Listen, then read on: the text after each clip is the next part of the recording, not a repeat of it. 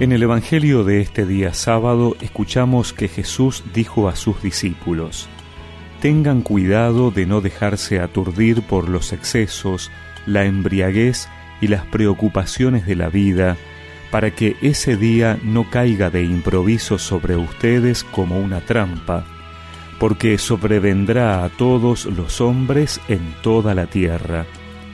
Estén prevenidos y oren incesantemente, para quedar a salvo de todo lo que ha de ocurrir. Así podrán comparecer seguros ante el Hijo del Hombre.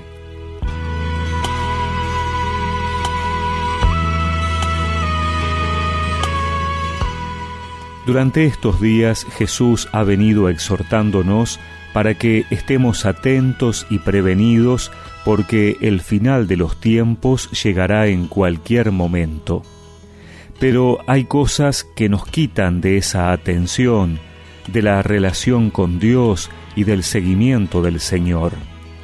Jesús habla de los excesos y las preocupaciones de la vida.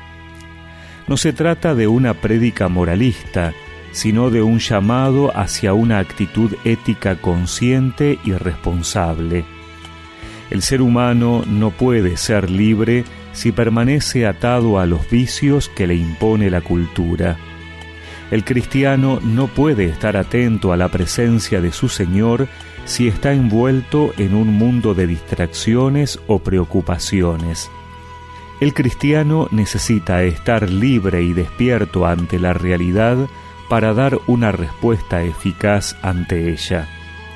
Por estas razones, el cristiano necesita cultivar una actitud orante, que le permita estar despierto y descubrir los signos de los tiempos. Por eso necesitamos actuar y madurar en comunidad. La Iglesia es el referente de nuestras acciones. A ella debemos acudir cuando dudamos o titubeamos, cuando perdemos el rumbo o nos dejamos llevar por las cosas del mundo. La actitud ética del cristiano es un compromiso personal vivido en comunidad. Es por tu amor, Señor, que no me rendiré. Y aunque quebrado estoy, me sostendrá la fe.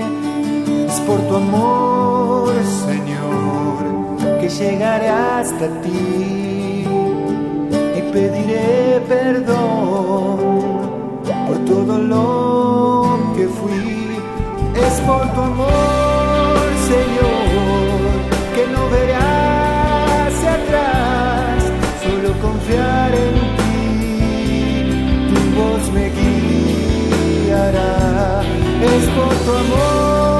Jesús, que cambiaré mi mal, tu bien obrará en mí, otro milagro.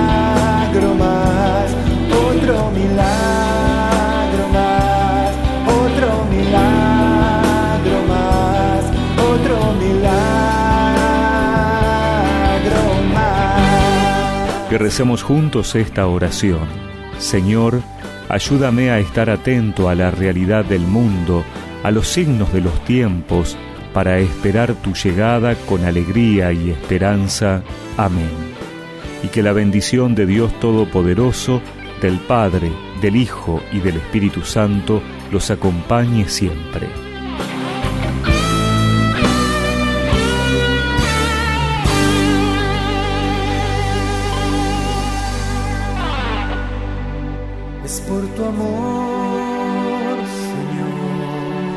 No me rendiré.